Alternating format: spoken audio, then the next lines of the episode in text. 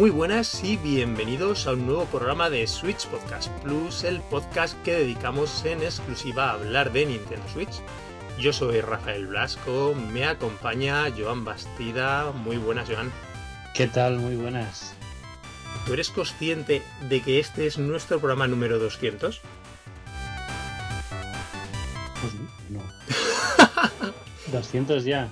Creo que es el 199 en la numeración. A ver, está, está bien. Está bien. Pero yo creo que tiene más mérito el tiempo. Tiempo, que son ya más de 13 años, ¿eh? Sí, sí, lo hemos comentado en los últimos programas que estamos un poco en plan remember, ¿no? Sí. Abueletes. Ahora ya nos cuesta quedar y tal, y el ritmo es, es muy bajo, ¿no? De, de- Pero, pero se sigue. Pero me llamó la atención, el otro día creo que va a ser nuestro programa número 199, pero en su día te acuerdas que grabamos un piloto. Ese, Ah, ese, sí. ese programa cero, por decirlo así, porque después hubo un programa número uno. Sí, cierto. Entonces ya Cierto. 200, que se dicen pronto, pero lo que dices tú, quizás lo que más cuente o llame la atención sea el número de años. Se nos ha pasado el verano, sí, yo creo que aunque oficialmente todavía sea verano, ya estamos de vuelta de curros, hemos descansado, nos quedamos sin grabar programa final, Las, cri- las crías en el cole, sí, eso ya es el, el- la muerte del verano, ¿no? De definitiva. Porque vas trabajando, pero mientras están en casa y, y llegas y están haciendo el cabra y tal, pues aún tienes ese saborcito, ¿no? Pero ya es rutina, 100%. Sí, y aun no teniendo hijos, te das cuenta que el comienzo del curso escolar prácticamente es lo que lo marca todo. En cuanto a ritmos de la gente, en los Sí. trabajos, en la No, vida no sé social. ahí, no sé ahí, pero en Barcelona, o sea, tú un, un... Aquí los, los coles empezaron, creo, el miércoles. Tú el martes tardas 20 minutos en ir al trabajo y el miércoles tardas una hora, ¿sabes? Es tío, ¿qué ha pasado aquí? No sé, no sé, tío, no sé. Es lo que tienen las grandes ciudades, sí. Pero eso se nos complicó al final en junio porque tuvimos al final direct que pensábamos que no la íbamos a tener, la hubo, hablaremos después de ella. Pero creo que es- este verano, que tampoco ha habido mm, grandes noticias en sí, hemos tenido lanzamiento después de Pikmin 4, algunas cosas sorpresas como el lanzamiento de Red Dead Redemption, ¿no? Así como quien aparece Sí, un tráiler y al día Sí, siguiente sí, sí, aparece. sí, sí. Red Dead Redemption, ¿de cuándo es? ¿2008 o 2009? Ah, Por ahí irá. 15 años después. No está mal.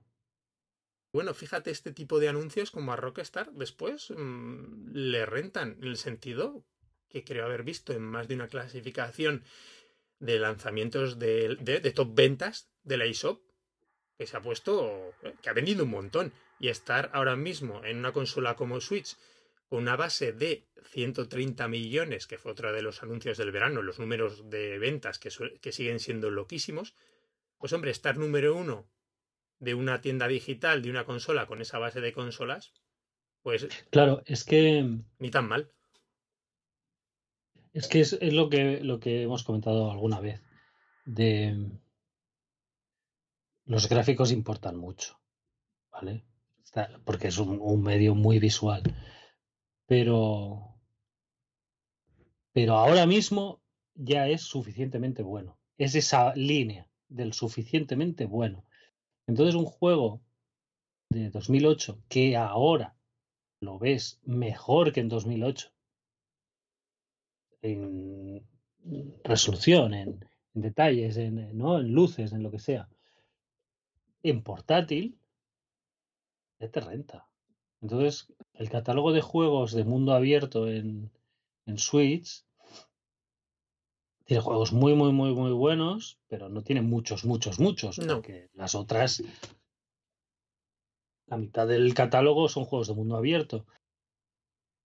Y en esta hay menos. Entonces, bueno, te sacan el port, el port está apañado, se ve bien, se ve bien, no es un las cabezas esas de cuatro polígonos, ¿no? Igual de, de Play 2, ¿no? De las cabezas ahí cuadradotas con el pelo, pelo formaba parte del cráneo, ¿no?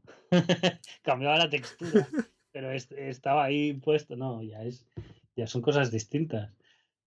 Y ya vale, y ya vale. Sí. Sí, sí, sí, pues eso, se sacan buenas versiones competentes, ¿no? De esa época, que la consola puede sobradamente. Exacto, pero quiero decir, ya los gráficos en ese momento, si lo mejoras un poquito, lo arreglas un poco, ya estaba suficientemente bien. Sí, es que quedan juegos muy lucidos, es no verdad. es como en 2008 sacar un juego de, del, del 93, ¿sabes? De 15 años antes del 93, que era una puta mierda, o del 96, o del 2000. Mm, pero ahora, uno del 2008 en 2023, lo maquillas un poco y tira. No te digo que digas wow, ni mucho menos, pero tira. Estaba pensando, cuando hablabas de esa comparativa, por ejemplo, lo que fue en su día un juegazo como lo es, porque pienso que es un juegazo, ¿eh? Bueno, y tú lo sabes, es como es eh, Death Premonition, cuando salió originalmente en 360. Sí. Eh, los gráficos, en muchos aspectos, no en todos, pero eran muy de PS2. Eran de PS2 cutre. De juego cutre de PS2. Tal cual, ¿eh? Bueno, el 2, ¿lo has jugado al 2? No, aún lo tengo pendiente. No ha ido mucho más allá, ¿eh? Es de juego cutre de 360, ¿eh? A ver, era un juego original de 360, pero sí, lo que decías tú, en esa época de 360 era como llevar un juego que se quedaba antiguo. Ahora no te da esa sensación, ¿no? Cuando 15 años después mueves esos juegos de 360 a Switch, que está pasando con un montón de, de entregas. Exacto, sí, sí. Totalmente, tienes razón. Joan, el plato fuerte para hoy que teníamos, bueno, plato fuerte, hablaremos de juegos, comentaremos la Direct por encima, pero eran los rumores de Switch 2, o de Switch 2 le llamamos, ¿no? De la nueva consola de Nintendo, la sucesora de Switch, sí. que han ido tomando forma este verano. Me tienes que, aquí tienes que mandar tú, Rafa. Yo creo que está bien porque así te pongo al día. También habrá oyentes que, eh, por supuesto, estarán mucho más puestos que yo.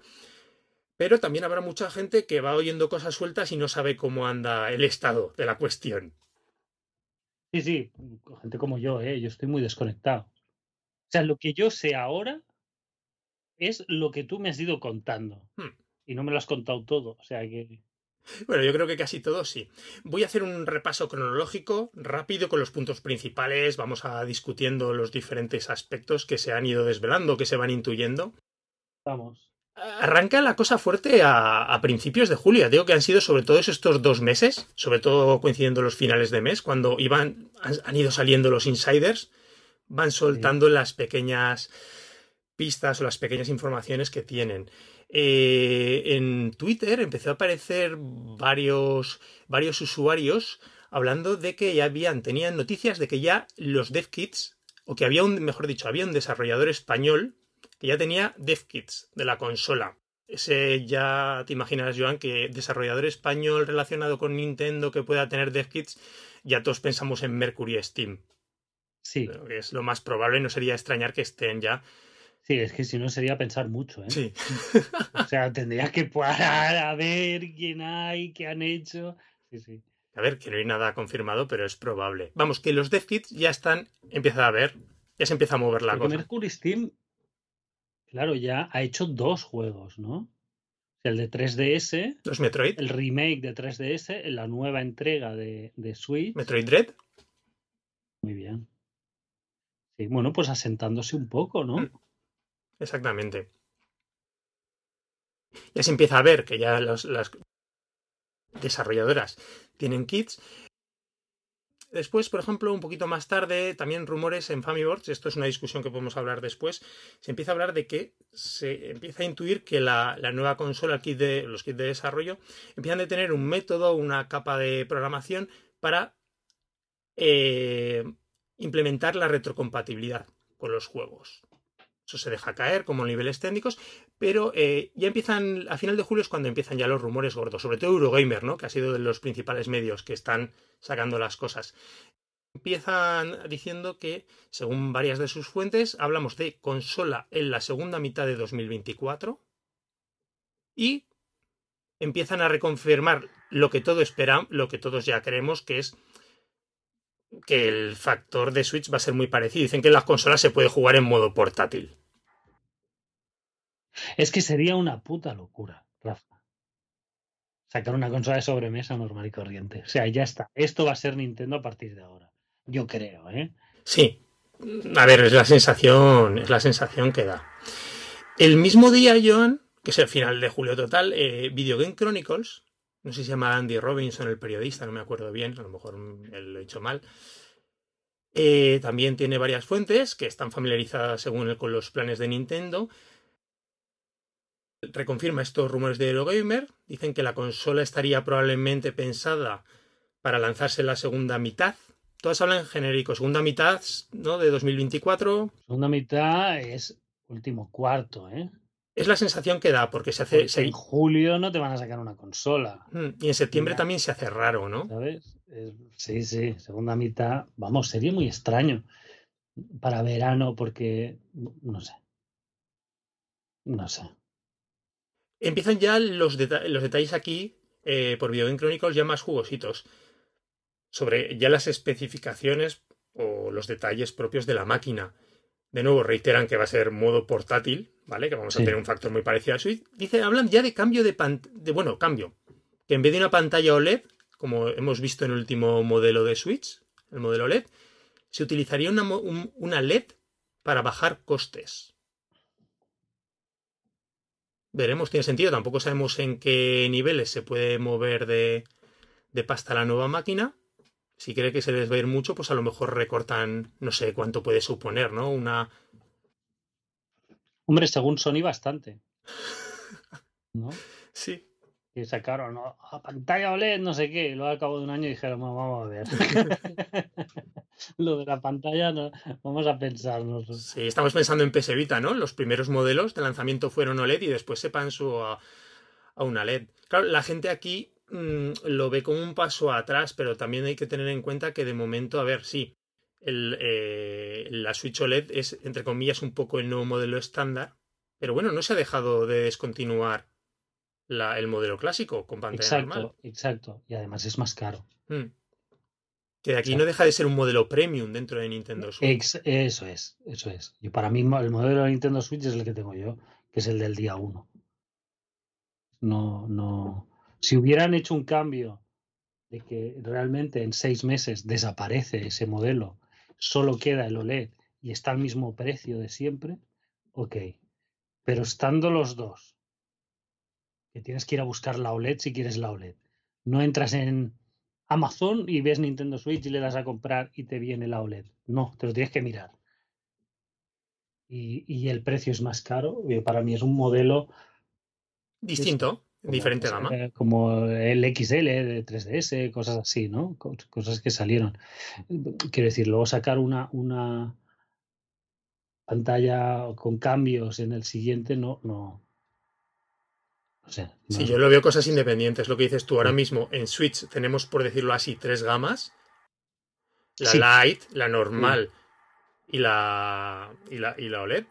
Porque es eso, se siguen anunciando, o sea, siguen saliendo packs nuevos con la con el modelo normal. Y bueno, y que las pantallas LED, mm, para mí en sí OLED, sí, las la OLED están súper guays, son muy espectaculares en cuanto a contraste y color, que a veces yo no sé si es también cambio simplemente la temperatura de color, que la dejan un poquito, son un poquito más calientes y llaman más la atención por eso. Pero vamos, yo por ejemplo como usuario Joan, sigo muy contento con la pantalla original de la de Nintendo Switch. No es que no es que esto necesita un cambio. No hablamos de aquellas épocas de las portátiles antiguas en que sí. la mejora era sustancial. No, es el suficientemente bueno. Es decir, si te pasa de esta que tenemos es LCD, te pasa a LED. Bueno, he dicho LED, a lo mejor lo he puesto más y es LCD, ¿eh? o sea, bueno, supongo LCD que será LED dentro de pero que ya va a ser mejor de la que está ahora. La OLED, que es flipante el color y tal y cual, pues sí, pero es eso. Bueno, eh, otro detalle que decían, que eh, los juegos van a requerir mucho, mucho más espacio. Eso no sé a qué se puede deber. Y que la consola va a seguir utilizando cartuchos, es de esperar si parece que todo apunta a que mantenga el formato, ¿no? El formato de, me refiero, de portátil, de consola híbrida, pero sí que se habla de un nuevo formato de cartuchos. Con lo cual aquí entramos de nuevo y hablaba Video Game Chronicles del tema de la retrocompatibilidad. ¿Tú crees que puede ser solo digital? Claro, es aquí la, la cuestión. Por un lado, Video Game Chronicles apuntaba que tenía fuentes contradictorias. Gente que supongo que tendría acceso a DevKits, unos que le decían que no, la máquina no iba a ser retrocompatible por lo que habían visto, y gente que sí, que claramente que había visto los juegos, los habían hecho funcionar. Pero claro, yo lo que decías tú, mmm, haces una retrocompatibilidad solo digital, que bueno, a mucha gente encantada, ¿no? Y mucha gente que ya se ha pasado al digital en esta generación. Bueno, yo mejor eso que nada. Claro. Tengo mucho juego digital. Los cartuchos, bueno, te los comes, ¿no? Pero bueno, es algo. Sí, hay gente pues que se ha construido esas grandes librerías digitales y que le da pena perderlas para mí no es un problema.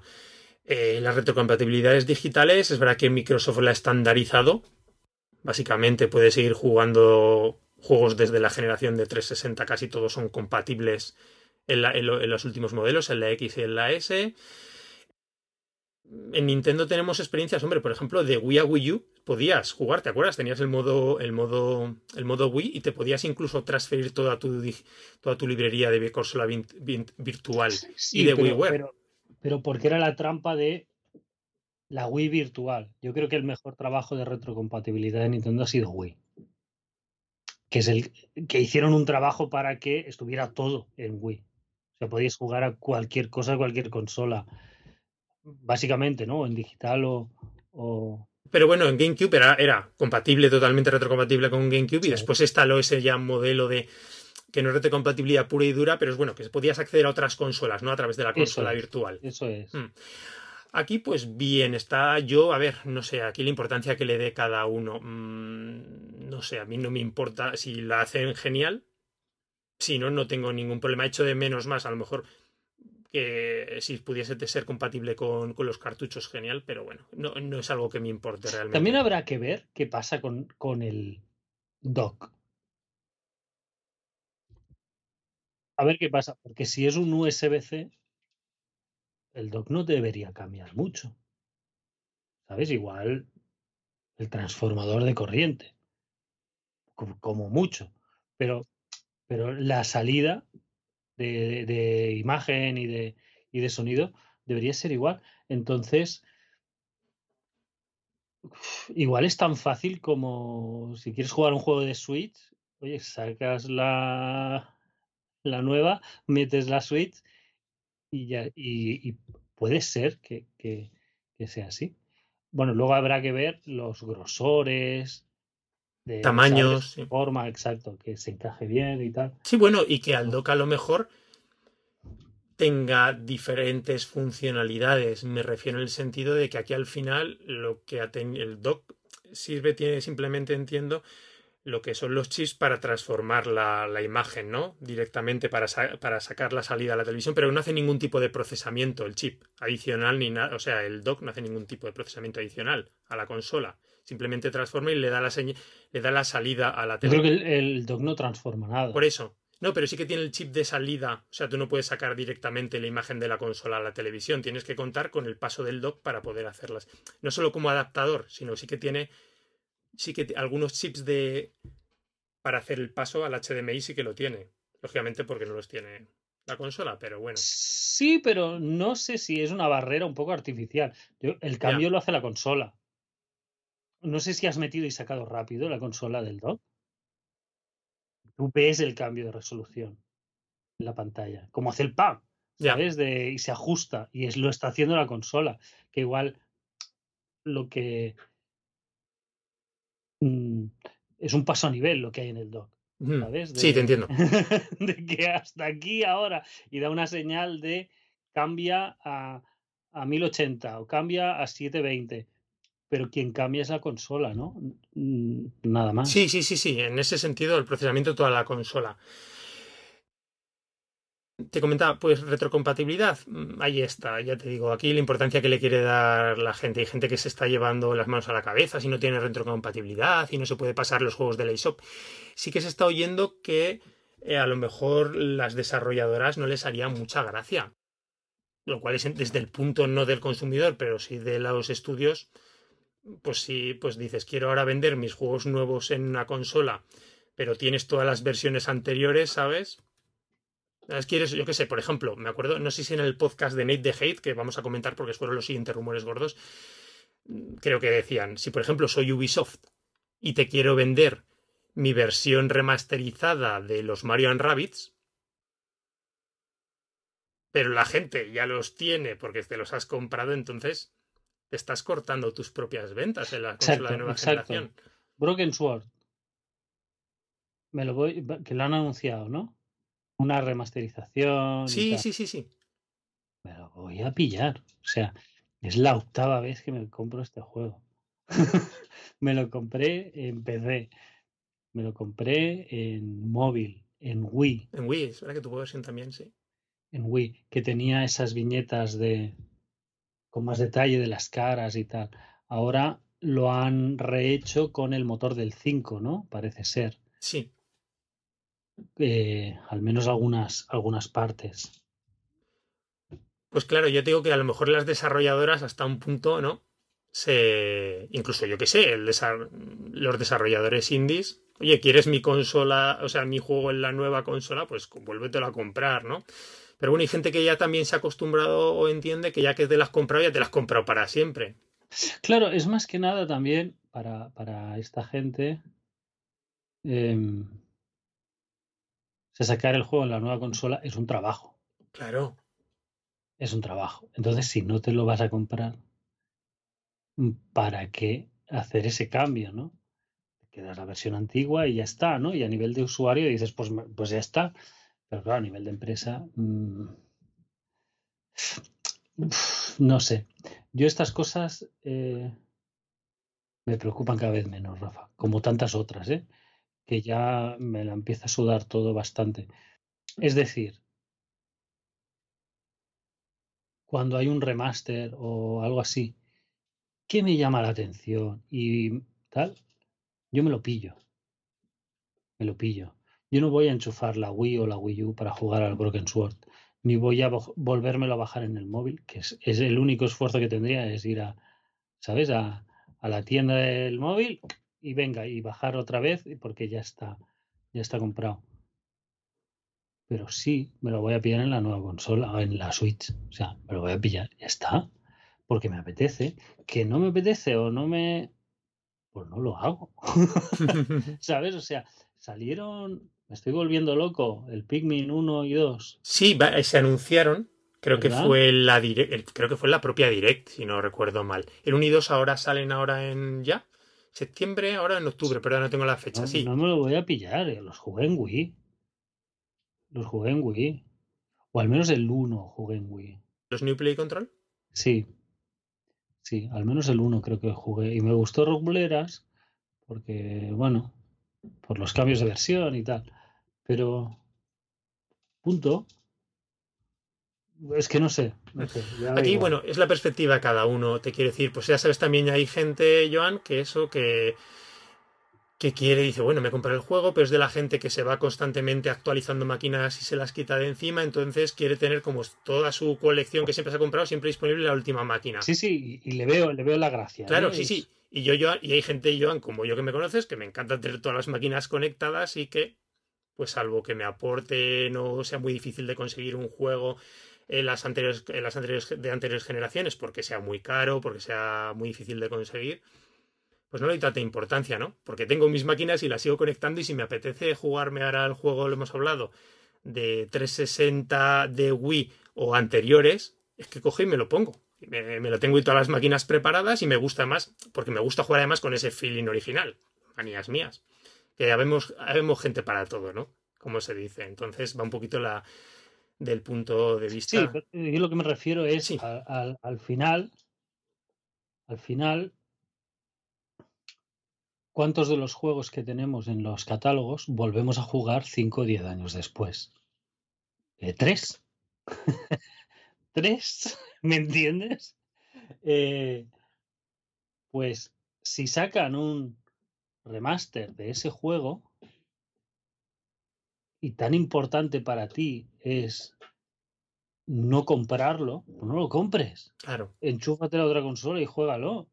Que que a ti el cambio de resolución y que las sombras sean más chulis, pues cómpratelo. Pero para mí, yo, yo hace años recuerdo que, oh, tal cual, porque era como una cuestión de principios. Sí, sí, sí, sí, ya sé a qué debate te refieres. Pero luego al final tienes eh, cajas y cajas y cajas y cajas de juegos que no vas a jugar nunca más. Por la pereza, por tal y cual, o porque te sale el remaster y te vale más la pena pagar los 30 euros que sacar las cosas del sitio, desenchufar lo que tienes puesto, enchufar lo nuevo, solo para jugar a eso, que si quieres jugar luego a otra cosa es enchufar y desenchufar, enchufar y desenchufar durante que 15 días.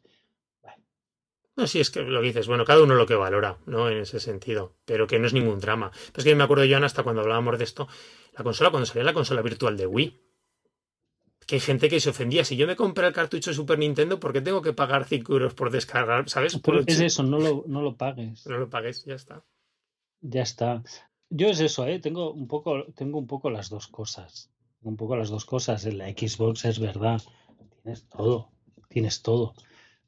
Y por nostalgia, he vuelto a jugar a un par de juegos de los de la época de 360 y tal, que es la versión remasterizada y se ven más chulos pero he jugado un par.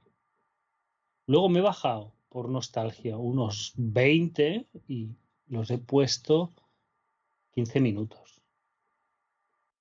15 minutos, porque lo tienes ahí tan fácil como descargar, ¡ay, qué guay! Y le das, pero luego no juegas. Luego no juegas, o sea, y está ahí, está guay. es lo que tienen los modelos estos de suscripción. Pero no lo juegas. No, pero quiero decir, aunque lo tuviera yo como en el histórico de mi librería digital, como que está comprado, ¿sabes? Y está ahí. No lo juegas, tío. Juegas eso, juegas a, uno, dos, tres juegos de hace un montón de años que te marcaron y que te movieron y que cuando los pones se dejan jugar todavía. ¿Vale? Porque hay algunos que ya no se dejan jugar. Y tienes que tener un poco de estómago y ganas para pasar por, por algunas mecánicas o por algunas maneras o por, ¿sabes? En fin. Veremos cómo se plantea al final ese tema.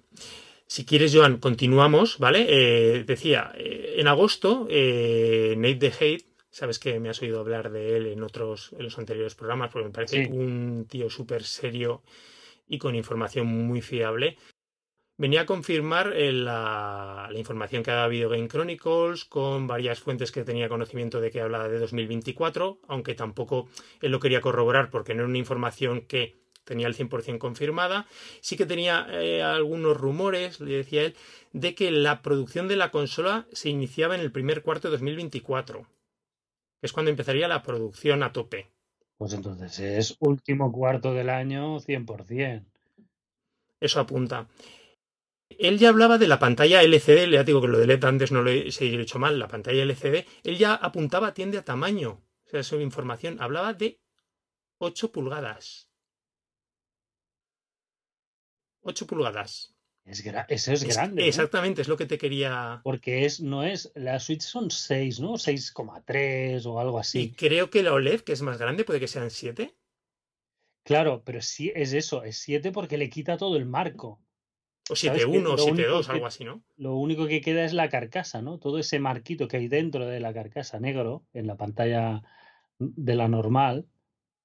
No sé si alguno que tenga solo la OLED lo tiene presente. Hay como un dedito a izquierda y de derecha y medio dedito arriba y abajo de marco negro. Y la OLED lo que hace es quitar eso. Pero claro, 8 es ya pantallote, ¿eh? Incluso piensas, 8 son muy grande. A ver también el, si es así, a ver ese factor de portabilidad, ¿no? ¿Cómo lo tienes? Porque claro, a más grande, a ver cómo se maneja eso.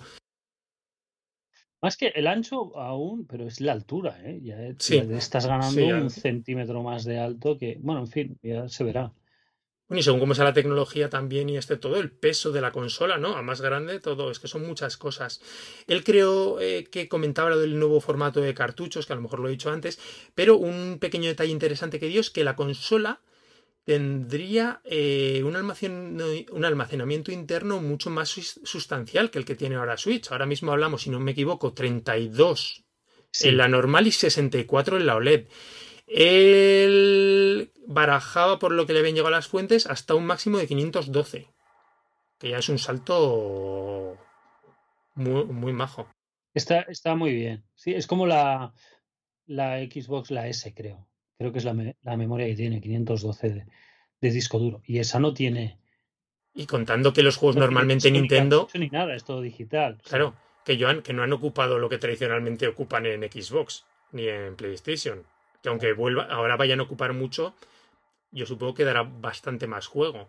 Pero, por ejemplo, yo tengo el que instalé el Starfield este hace poco, bueno, porque salió hace unos días nada más, ¿no? Hace el, el, miércoles pasado, creo. Creo que son 110 gigas, ¿eh?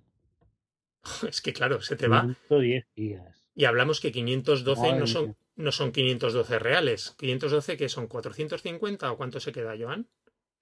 Sí, no, no lo sé, no lo sé, pero, pero básicamente, o sea, es eh, el Starfield es el 25% del disco de O sea, tal cual, tal cual. Si luego ya te coges el GTA y el no sé, ya está. Claro, en tres, en tres juegos, ¿no? En tres juegos has llenado la. ¿Qué pasada? Bueno, tres. Quien dice tres, pero me da igual. Dice siete o diez juegos y ya te has ventilado la, la memoria interna. ¿Qué pasa? luego los indies es eso, ¿eh? cuando, cuando tienes épocas de tirar de indies, hay mucho indie que es un giga, uno y medio, tres gigas. Entonces, ahí tienes disco duro para aburrir, obviamente, ¿no? Pero sí, sí, la, la, gran producción es, eh, para mí es una pesadilla, tío, de, de, de gestión de disco y de, de descarga, el tiempo que te lleva y todo, es un rollazo. Pues yo, si hacen un tamaño de la memoria de la consola, pues me parece genial. Aparte, lo bueno que ha tenido, mm, yo creo que Nintendo en las últimas generaciones ha sido la, la facilidad, al contrario que la competencia, me parece, de ampliar la memoria, ¿no? Aquí con las tarjetas en Switch lo hemos tenido súper fácil con las tarjetas SD, no te vas a discos duros, los problemas que ha habido también de compatibilidades de discos duros y de problemas en las, ¿no? Entonces te puede dar con, poquito dinero esos 512, si aún así te parecieran escasos, o 256 los que sean al final, es que hoy día te metes una tarjeta de otros 500 y pico. Bueno, o la que. O, una de un tera, o lo que sea. Yo creo que la que tengo es de dos teras, ¿eh? ¿Ah, sí? Jolines. ¿Qué nivel? O... Déjame ver, ¿eh? No pasa nada si la toco, ¿no? Yo creo que no. Si tienes la consola eh, apagada. A ver, a ver, a ver, a ver. Te sigo con más eh, rumores y ya terminamos ya, porque van los últimos, ¿vale? Ah, no, no, no, no. Es de 500 gigas.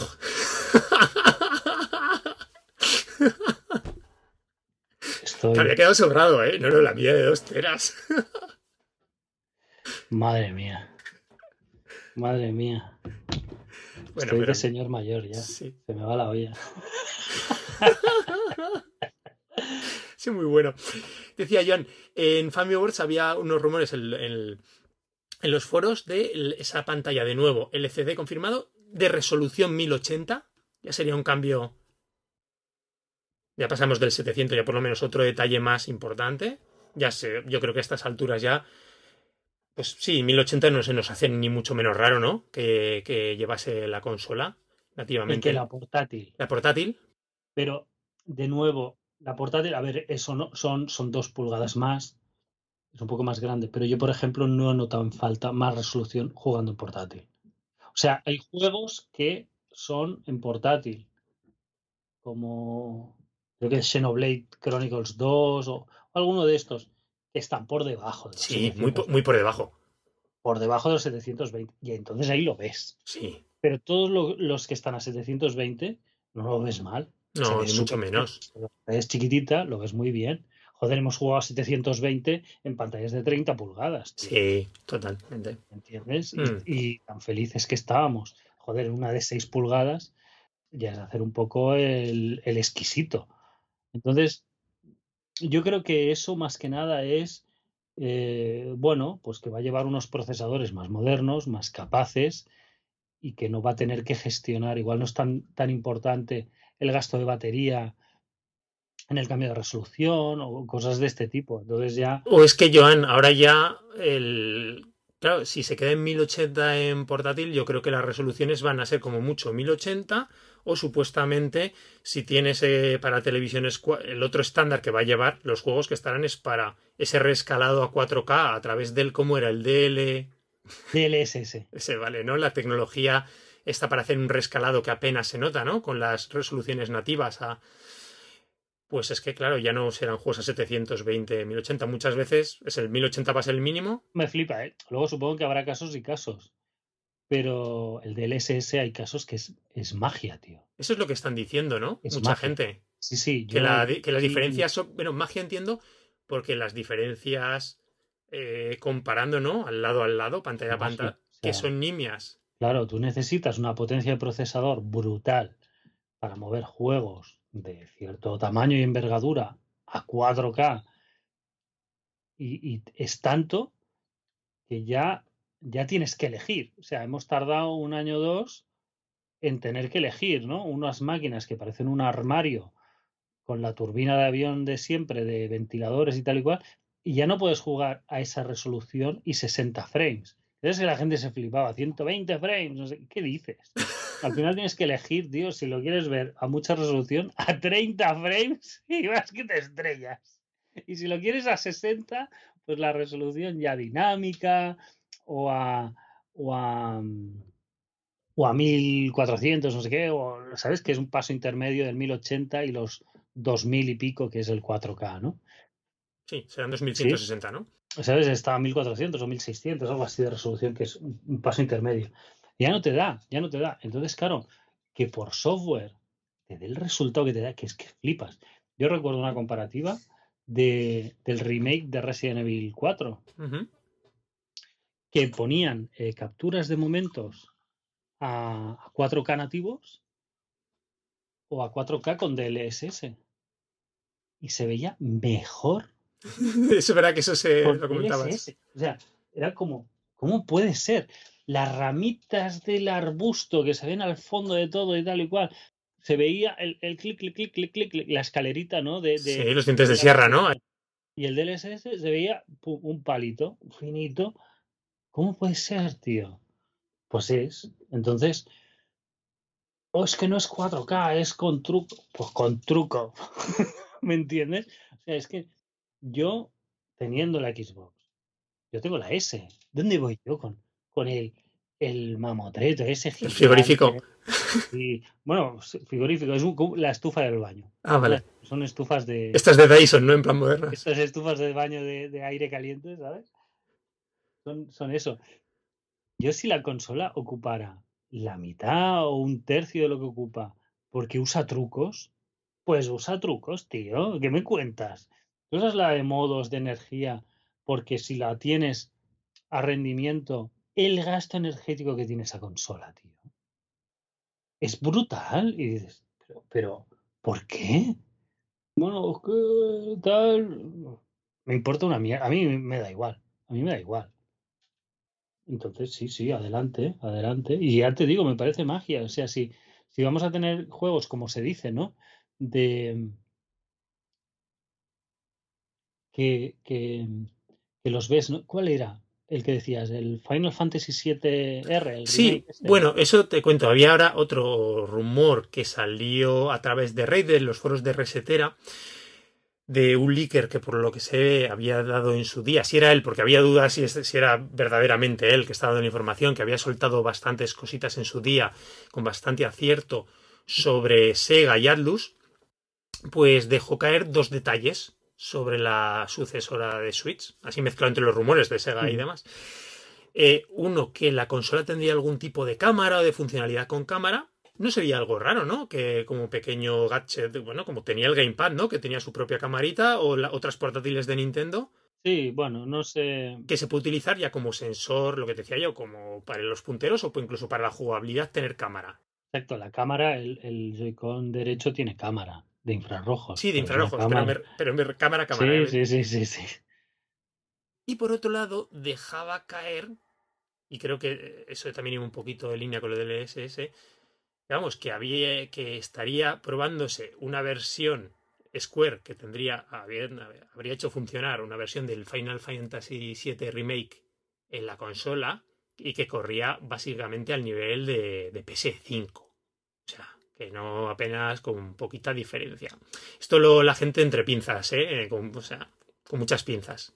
Estos rumores. Claro, claro, es que son cosas, por ejemplo, igual PS5 te lo está moviendo a 4K y la Nintendo esta te lo está moviendo a 1080. Pero tú pones pantalla con pantalla, una pantalla del mismo tamaño y más o menos, ¿no? Una pon de, de 40 pulgadas, ¿no? Uf, ¿Sabes? No, no sabes ver un cambio, ¿no? Si la iluminación, las texturas están al mismo nivel, más o menos, la resolución más o menos también. Bueno, pues ya está.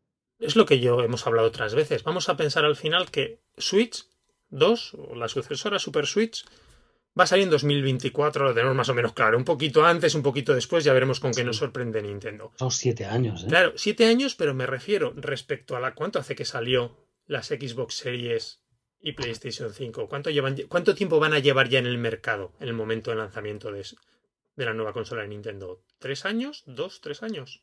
No, ¿qué coño? Tres o cuatro, ¿no? Déjame ver. Cuando, no me acuerdo cuándo salió PS5 exactamente, ni...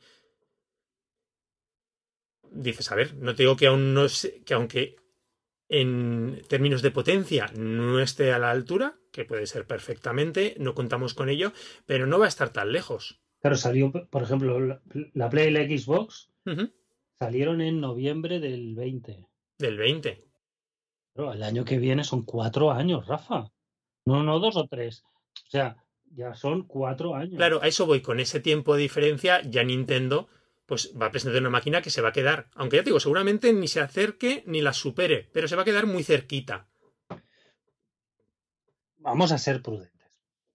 Sí, que- sí que es verdad, sí que es verdad. O relativamente cerca. No, yo, yo sinceramente creo que es posible, luego veremos, que por ejemplo, el nivel máximo visual de, de, de lo que ves, lo que percibes, ¿vale? De lo que percibes. Si en PlayStation y Xbox, digamos, es 10, ¿vale? Es el tope visual de, de, de vistoso. Me refiero efectos de luces, de sombras, de reflejos, de texturas, de etcétera, etcétera, etcétera.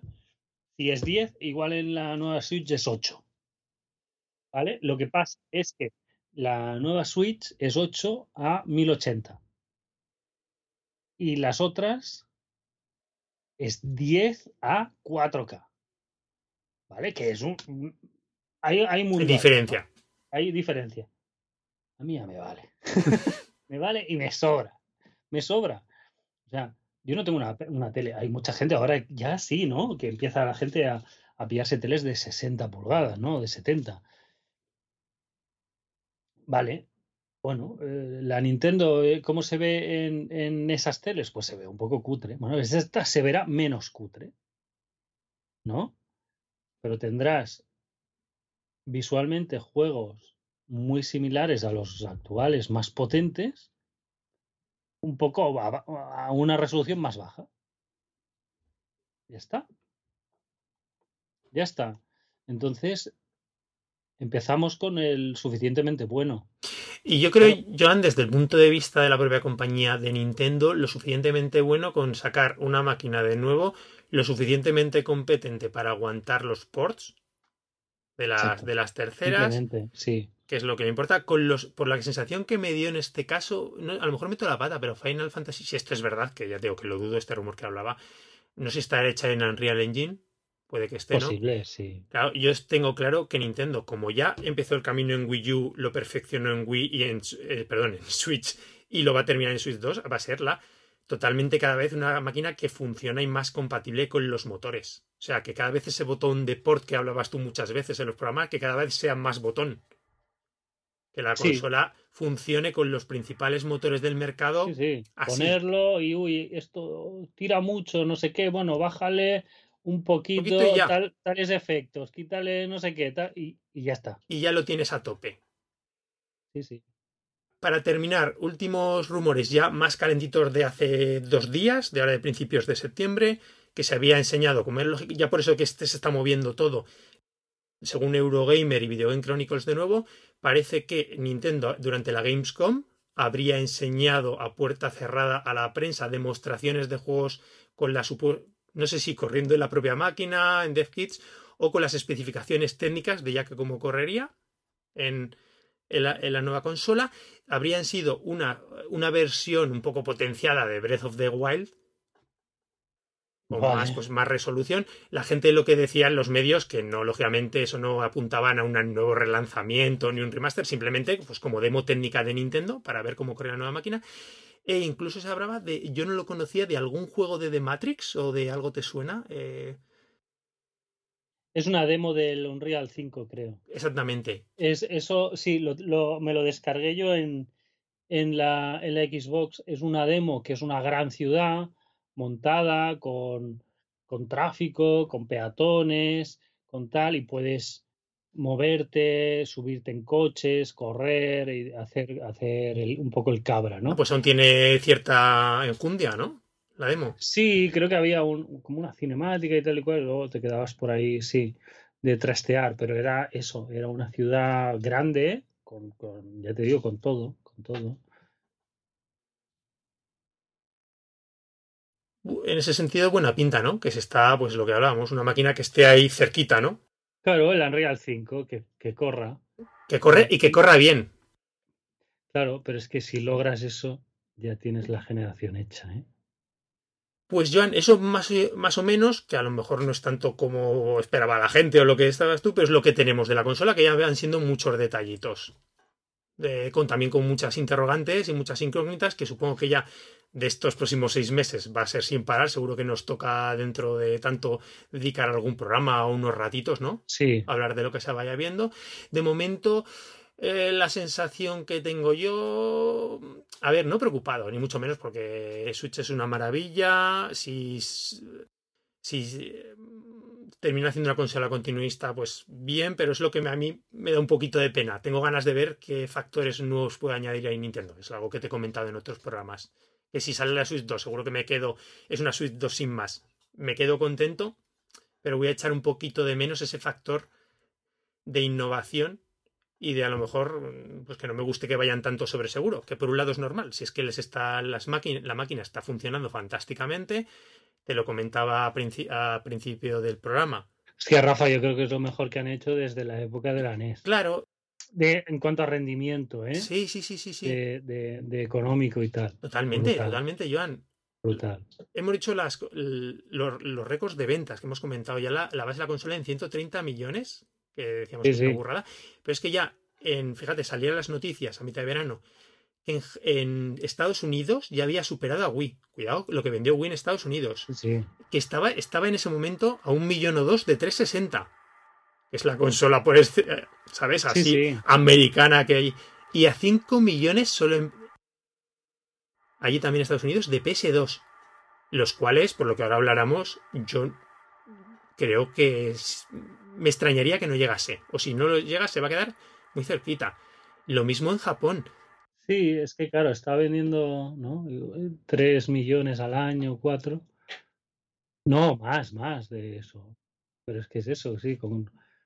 Sí, es posible, sí. Joan, 30 millones en Japón. Yo creo que las bases de, si mal no recuerdo, de ese creo que llegan a vender, no sé si 25 o 30 millones. ¿Cuánto, Y, cuánto, y Wii en unos 10. Japón? 80 millones, ¿El qué? creo. 80 millones de habitantes hay en Japón. sí, por ahí eran un poquito, puede que sea un poquito es, más. es de putos locos, tío. Es un tercio de la población tiene una Nintendo. Un tercio. O sea, es en cada casa, en cada hogar, hay una o dos en cada hogar del país. Es brutal. Es, es exageradísimo. Entonces, claro, a ver, desde el punto de vista comercial, y además que la gente disfruta del concepto, le gusta. Yo creo, creo que de momento mm, lo hemos hablado en otros programas, nadie ha conseguido copiar todavía el concepto o plantar un producto competitivo sobre la mesa, porque vamos, me río yo de quien hable ahora de la Steam Deck como posible competencia. En fin, vamos a, vamos a dejar el, para no hacer sangre, ¿no? el tema. O la ridiculez que ha planteado ahora PlayStation con, ¿cómo se llama? El cacharrito que han sacado para la Play 5. Surrealista. O sea, tú sabes una empresa como esta, la de pasos y filtros que tiene que haber para que salga un producto a la calle. ¿Qué ha pasado ahí? ¿Qué ha pasado? O sea, han inventado la Wii U, tío. en 2023 van a sacar la puta Wii U. O sea, ¿qué es eso? Es la Wii U al, revés, 10 años más tarde y sin incluso con menos funcionalidades. y por una pasta, ¿sabes? O sea, claro, te, lo, te lo miras entre lo que te cuesta la consola y lo que te cuesta la, la, la PlayStation U, son mil euros, tío. Porque claro, sin consola, sin consola no funciona, ¿no? Sin consola no funciona, son mil pavos, tío. Es de locos. Y están saliendo, sí, hablando decía de la Steam Deck, están a nivel de PC y portátiles para PC y tal, sí están saliendo un montón de máquinas, pero eso realmente a nivel de cuota de mercado mercado ¿Eso qué le impacta a Switch? Que son productos muy, muy minoritarios, a mi entender. Que no, no suponen una competencia todavía al concepto de Switch. Que me extraña, fíjate, Joan, Microsoft y Sony. Bueno, lo poco que tardaron, no, les costó cuatro años, ¿no? Eh, cuando Wii. Sí, en sacar cosas. Presentar sus respuestas. Bueno, yo creo que, que Microsoft al menos Mm, a, Sony la veo un poco más ahí porque le va muy bien, va muy, muy bien. Sí, eso Y entonces yo creo que no, que hacen estas cosas raras para ver, para hacer algo, pero sin tocar lo que es lo principal, ¿sabes? Hacer una Switch es, cambiar el modelo. Hmm. Si ya te está yendo bien, mm, ¿para qué? Y, creo que Microsoft está en, en, el modelo Game Pass y, y, no está para esas cosas, ¿sabes? O sea, yo sigo insistiendo, creo que Microsoft tiene un proyecto de dominación mundial, mundial a, medio plazo. Y, y, que el Game Pass es el, el laboratorio de pruebas, un poco, ¿no? El problema, fíjate, ahora que reflexionaba estos días con el modelo de Game Pass, es ahora que en el Game Pass no deja de ser un derivado en el mundo del videojuego del streaming, del, modelo de streaming de servicio de, los, de las plataformas de vídeo, del cine, del entretenimiento audiovisual. Ahora, precisamente estos últimos meses, con el cambio de la situación económica que ha habido, es, se está viendo que ese modelo a las productoras, a las grandes compañías de entretenimiento, les está siendo perjudicial. Bueno, no, yo creo que no. Eh, sí. Porque, porque no es grande el volumen. Pero que si crece el Game Pass, entonces sí que va a ser un problema. Hmm. O sea, creo que ahora es un, un poco un cementerio de elefantes o un estudio indie, necesito pasta ya. Entonces, oye, te doy 300.000 euros y lo, sacamos en Game Pass. Y dicen, tira. Y sale Game Pass el primer día y a la venta en Nintendo y en PlayStation. Pero ya tienen esos 300.000 euros, ¿no? Y en plan, luego venderemos lo que venda. Pero no le va a afectar que ese juego esté en Game Pass, no le va a afectar muy notablemente con la pasta que han ganado ya de Game Pass a las ventas de lo otro. Por ejemplo, yo jugaba Bemba en Game Pass. Lo comentabas, ¿no? Que un petardillo. Exacto, un, bastante petardillo. No lo he jugado en Nintendo, no lo he comprado. Pero ellos ya han cobrado lo que les han dado de Game Pass, ¿no? Entonces, bueno, lo he comido por lo servido. Pero claro, si, si Game Pass se convierte en todas las ventas del juego, cuidado, cuidado, cuidado. Lo que pasa es que Game Pass está creció, creció, creció en el traspaso de, One a, a las XS,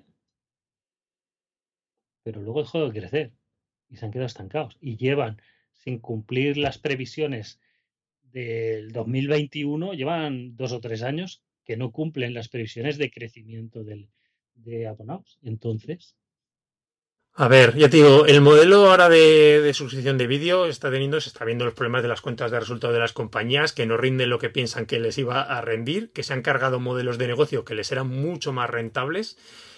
Y bueno, fíjate, también tenemos la reacción a la Sony con el PS Plus, lo que va a terminar todo subiendo. Los precios aquí eso, han subido una borrada, ¿no? Yo no me acuerdo. Sí. Pero bueno, el Game Pass también tuvo una pequeña subida, ¿no? Que no me acuerdo hace una temporadita. Sí, de un par de euros. Sí. El PS Plus que me ha parecido, no, no, no me acordaba de las tarifas anteriores, Y pero. el familiar y tal se lo han follado, ¿eh?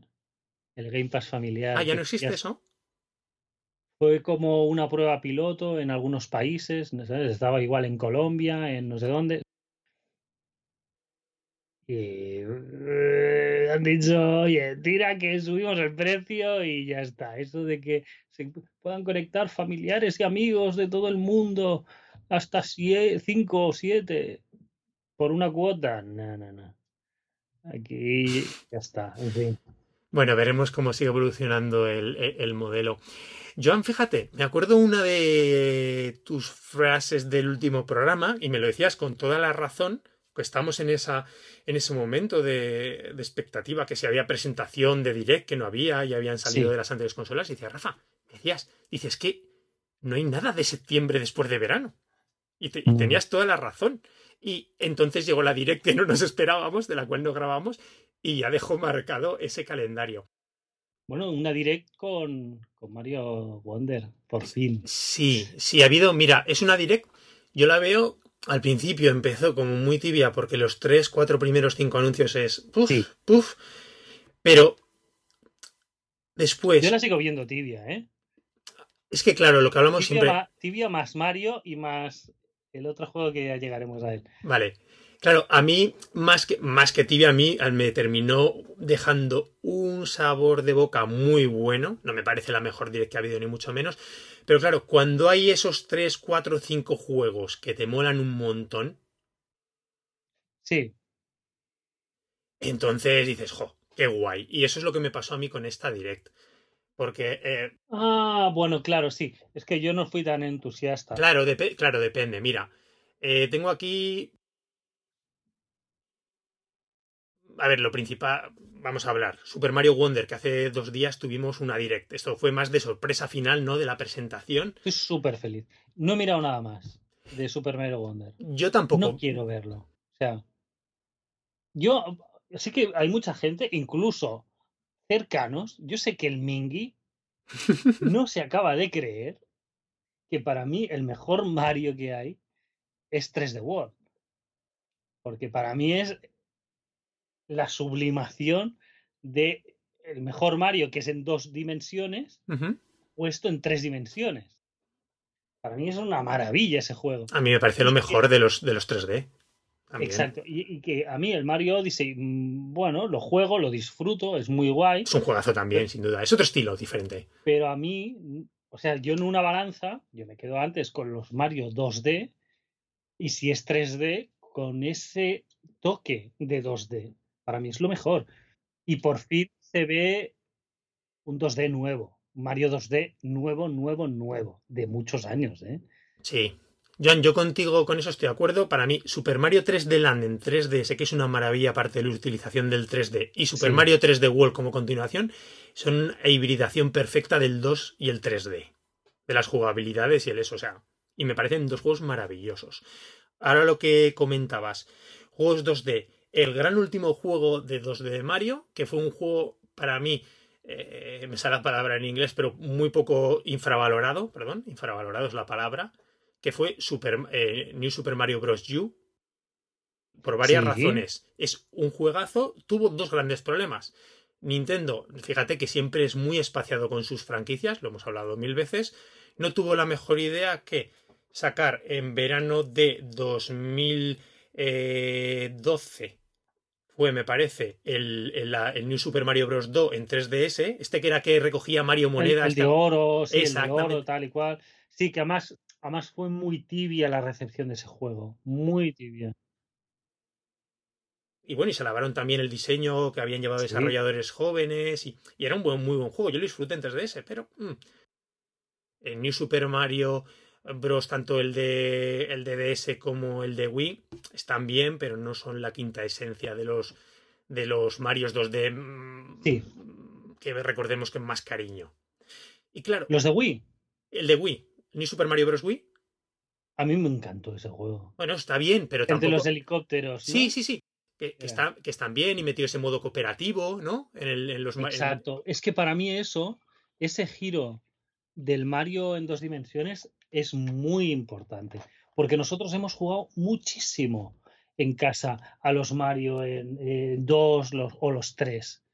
Muchísimo, tío. Entonces, joder, para mí es un plus. Es un plus y, y- y de peso. Y yo espero, no, no, no, no, no recuerdo que se viera nada de cooperativo en el tráiler, pero espero que, que tenga. Sí, sí, alguna cosita ya se han ido viendo, sí. Te comentaba por un lado, claro, llega ese juego de 3DS en verano, me parece, no me acuerdo del mes exacto, y a los seis meses te aparece con el estreno de la consola New Super Mario Bros. U. Siguiendo con, aunque ya tuvo detalles en el juego de, hubo algunas pantallas preciosas, ¿te acuerdas aquel que eran más estilo impresio- impre- impresionista, como Sí. los girasoles de Van Gogh que tenían las noches la noche estrellada, me- Pero creo que era más rompedor en eso expansión de Luigi, el Luigi U. Ese sí que jugaba un poco más con escenarios visualmente. El, el Mario U era muy guay, Era un juego muy, muy, muy bueno. se veía súper chulo también por, por el cambio de resolución, ¿no?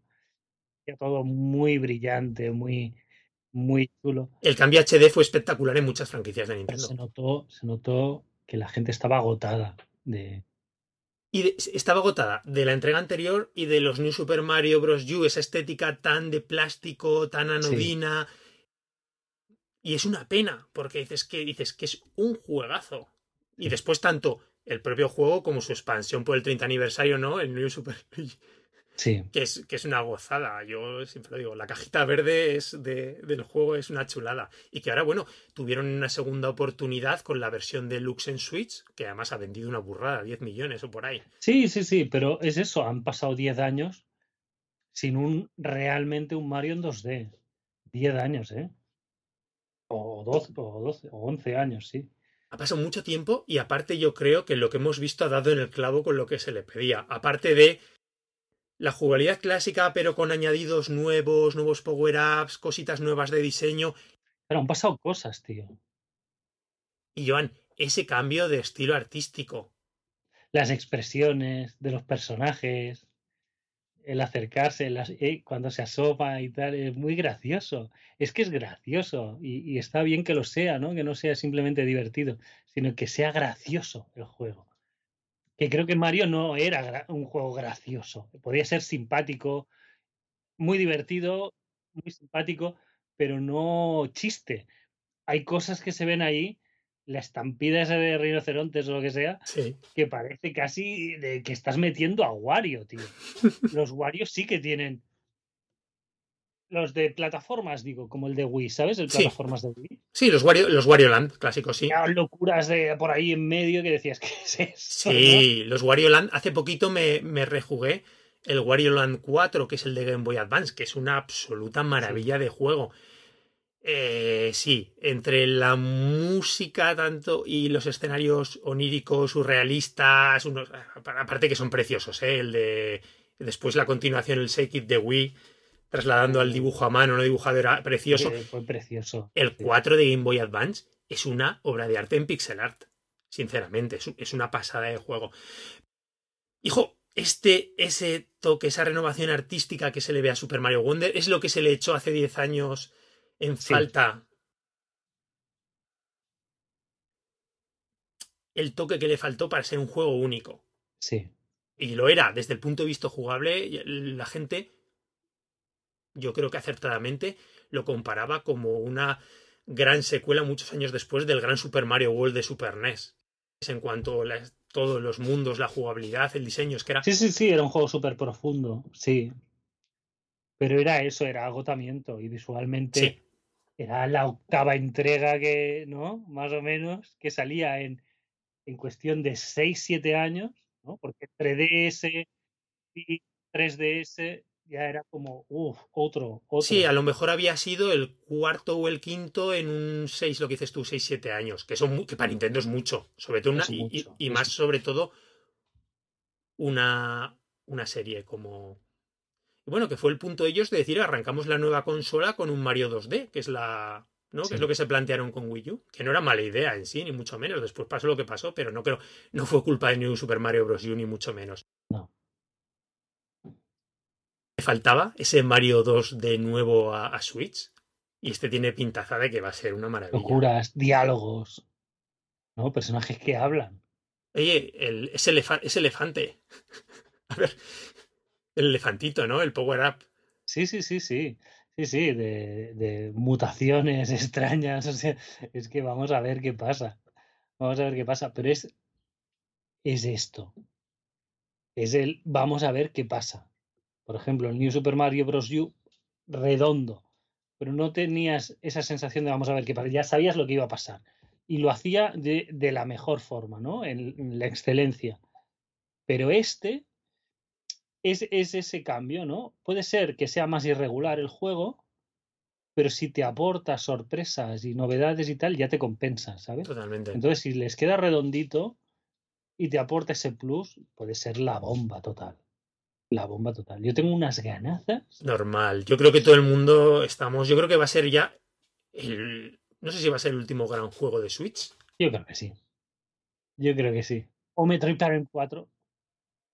Metroid Prime 4, puede ser, que salga esta Navidad, así por sorpresa. Que iba a comentar Joan. Aparte. eh, este Super Mario Wonder ya el 20 de octubre. Sí, sí, sí, queda muy poquito. Un mesecito y ya está. Ostras, si es que es dentro de un mes. Es que, es que no me. Sí, sí. No me hago la idea. Va a ser muy guay. Va a ser, además, claro que viene, es lo que te quería decir, perdona, con todo el, el tirón de la película de este año. O sea, es que viene en un momento para arrasar, que para que el Switch que está aquí, arriba, ya alcance su pico. El arreón, el arreón final, ya. Y ya vamos recogiendo la fiesta, ¿no? Ya es. eh, de- yo creo que des- de- eh, cuando acabe esta Navidad, ya eh, Nintendo Switch. ¿Sabes eh, Los Felices 20? El programa de, que tenía Nacho Vigalondo. En, No, no me acuerdo de él.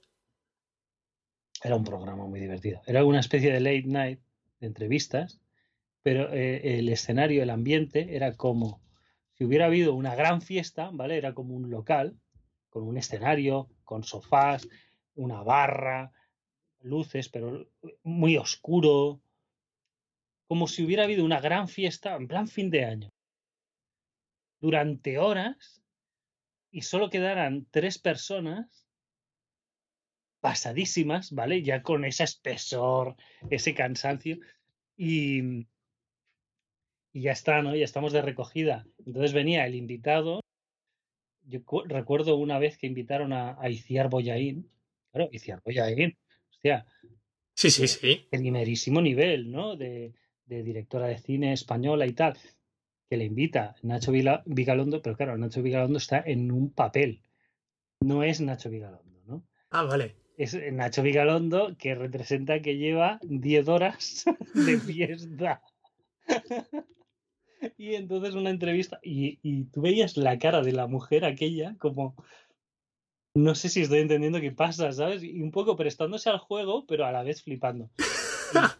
Pero esa, esa sensación un poco de ir barriendo y recogiendo, ¿no? El resto del año y ya está. O sea, nos esperan, si es verdad que es segunda mitad, seis mesecitos de un, de un par de pors y pero sí, un par de pors y poca cosa más, ¿eh? Bueno, ahora hablaremos de ello. En la Direct Joan decía de esos juegos que a mí mm, me molaron muchísimo. Ostras, nuevo WarioWare, que sinceramente no me esperaba otro en No, Switch. yo tampoco me lo esperaba. Más, más clásico. No solo más clásico, sino que es secuela directa de WarioWare. Smooth Moves de Wii. Digo que secuela directa porque es que en Japón tiene el mismo nombre que el de Wii. O sea, tiene continuación, es el de Wii más el 2. El 2. Vale, vale. No es que no me lo invente. Ese fue muy divertido, ¿eh? Yo se lo jugué muchísimo, ¿eh? El de Hombre, Wii. títulos de lanzamiento de la consola, si no recuerdo mal, creo que... Y jugar con gente en plan como juego de fiesta era muy loco este. Era muy loco, porque claro, cuando le tocaba el turno a alguien, igual tenía que empalmar 10 pruebas, que una era que venía una avalancha de troncos, ¿no? Y tenías que saltar los troncos, pero claro, 5 eh, segundos, pam, pam, pam, y luego sacarte un moco, y luego no sé qué, luego una pose como de, de baile. Y, y era loquísimo porque la gente se aturullaba, se equivocaba, se caía y tal. Era muy guay ese juego hacía muy buen uso del Wiimote, que siempre lo he comentado, era de primeros juegos de la consola y hacía un uso brutal. Y no me quiero imaginar, porque se ha visto en los trailers, que guay, porque ahora es Wiimote por dos, por decirlo así. Es que es la jugabilidad está pensado con los dos, los dos Joy-Cons. Sí, porque el Joy, el, el Nunchaku, primero que el cable te estorbaba, ¿no? Sí, no, no, se, no se utilizaba, era simplemente el Wiimote suelto. Exacto, pero, pero que además o sea, no se utilizaba seguramente por esa distancia del cable y porque solo detectaba la sacudida, no la dirección, ni, ni, la fuerza, ni nada, ¿no? Solo que lo estabas moviendo, ¿no? Sí, sí, era mucho más limitado. Estaba, no, no, no valía para el juego y de hecho no se utilizaba como hemos comentado. Invento la Wii, me cago en la madre. Sí, sí, sí, sí, totalmente. Entonces, claro, ver este eh, con ese espíritu y eso que nos gustó un montón en el último WarioWare, ¿eh? que lo hablamos de él. Sí. Y me encantó ese punto con el control de los personajitos en pantalla, que estuvo, fue una vuelta de tuerca al concepto tradicional. Genial. Pero me ha molado este y recogiendo esa herencia del de Wii. Tantos años después también, ¿eh? Qué tela. Que ese sí que es de. Ese es 2006. Sí, sí, sí, fue de lanzamiento. Casi hace 20 años ya. fue de lanzamiento aquel juego. Madre mía. No sé si de primer día, pero si no fue de primer sí, sí, día, primer, ¿Sí? Mira, Joan, yo me acuerdo de sin tener la Wii, si no fue al mes siguiente, si el lanzamiento fue en diciembre, el juego no sé si sería en enero. Me acuerdo antes de conseguir mi Wii en febrero, con las historietas aquellas, ¿eh? de irme a un MediaMark a comprarme ya los juegos para cuando tuviese la consola. Y me llevé mi MediaMark, me llevé mi Zelda, el Twilight Princess y mi WarioWare, Smooth Smooth. Y ahí estuvieron en casa hasta que los pude estrenar. O sea, compraste los juegos antes que la consola. Antes que la consola los tenía preparados ya. Qué fuerte. Sí, pero bueno, la consola iba a llegar tarde o temprano, ¿no? Claro, claro, claro, claro, claro. El hype que teníamos entonces era brutal. Que es de esos fenómenos que no se, no se repiten así como así. Te decía, Joan, a mí esto ya va a gustos personales se anunció un remake de Super Mario RPG, Super Mario RPG, que para mí es uno de mis juegos que me fascinan. Me decían, el otro día de que hablamos con ah, pero ¿tú has jugado? Digo, joder, si es que tengo una lámina en la, tengo una lámina en el pasillo de mi casa. digo, digo, ¿qué te voy a decir? Parece una maravilla. Me encanta además cómo lo han planteado. Moderno, pero súper continuista, o sea, como muy respetando el estilo original. Yo eso veo horrible, pero en fin, yo te entiendo, ¿eh? Pero yo, desde mi punto de vista, que no lo he jugado, ni tengo ningún cariño en especial, porque no. ¿Hay, ¿Hay algún enemigo que se ve ahí en plan el low poly de, de esa época, ¿sabes? Que está hecho con. Bueno, no es low poly, porque esto era, era guay porque es últimos, último año ulti, porque de Super Nintendo. Que aparte, este es un juego que en Europa no lo vimos, que esto salió en Japón. renderizaban y animaban. Hacían en 3D y tal. Pero claro, el 3D que hacían, pues eso, hay un enemigo que son como unos conos metálicos. Eh, ahí, eh, hostia. A mí me gusta mucho lo que he visto, cómo lo han reproducido. La verdad es que fue para mí un momento emocionante de la presentación. Sale ya también en. Además, le han dado el hueco gordo de mitad de noviembre, ¿eh? de los grandes lanzamientos. Han tenido es que hasta el detalle de la portada japonesa, que realmente era como los muñecotes ahí puestos. O sea, la han reproducido tal cual, la que no es una especialmente bonita, pero han tenido ese detalle. No sé, me encanta. Han mantenido ese estilo que ahora pega más como de los personajes en modo chibi. Es una gran aventura. Yo si te apetece cuando en el momento, juégatelo, porque, sobre todo porque es un juegazo. No me, no me apetece. Pero es donde empezaron, es donde empieza toda la serie de. A partir de ahí arranca Paper Mario, los Mario Luis. claro, claro, por supuesto. Y, era un juego, y es un juego chulísimo. A ver, me, me encantó. La verdad es que fue muy emocionante, ya te lo digo. Eh, también me moló mucho, aunque no sabemos qué es, ni qué va a ser, ni en qué consiste, el juego de la princesa Peach. Ya sabes, como fan de la Oh, princesa es verdad, es verdad, sí. a la princesa Peach aparece un escenario como de teatro, en lo que va luchando con el- enemigos, interactuando con... Espero que el superpoder de la princesa Peach esta vez no sea tener la regla ni cosas así. Como el que hubo, ¿no? En Sí, ¿cuánto el que, el hizo Super, Super Princess Peach en Nintendo DS, que lo Sí. hizo Tose, Que lloraba. lloraba, era así. Eran las emociones de la princesa Peach la que le daban los poderes, que era muy buen plataformas, eh, quitando esas, esas partes. Pero sí. Se ve chulo, pero claro, fue una especie de teaser de 20 segundos enseñando un poco jugablemente. Pero lo digo, no se sabía si era un juego de acción, de rol, de aventura. Ya se verá, ya se verá. Yo ya te digo, yo creo que los estereotipos de género no se llevaron muy bien en el anterior. Porque eran muy estereotipos. Es decir, si tú quieres que el superpoder sea la regla, que sea la parte rabiosa de la regla, ¿vale? El nuevo Berserk de... Eso sí que podría ser bastante bastante guay, ¿no? No el, "Ay, ahora estoy más sensible, no sé qué. Bueno, tío. Joan, ahora, ahora perdona que te corte que comentas eso. Hablábamos antes del programa, eh, repasando yo las noticias de verano, que no eran muy abundantes, pero bueno, aparte de la presentación de Nintendo, te contaba que a mí siempre espero todos los veranos con mucha ilusión la presentación de Limited Run Games, porque es una compañía a la que compro muchos de sus lanzamientos, Sí, me gustan mucho. Sí, sí, sí. Esta no me gustó especialmente lo que hubo, pero hubo un título que nos moló un montón. Voy a. que es el de Rose and Camellia.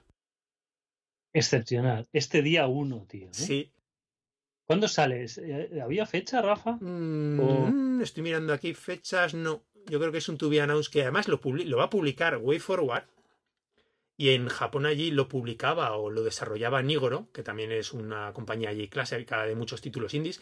Este te comentaba, por lo que había leído, es un juego allí de culto, creo, de origen flash en ordenadores, que va de tías en, en- abofeteándose en una ambientación victoriana, ¿no? Así.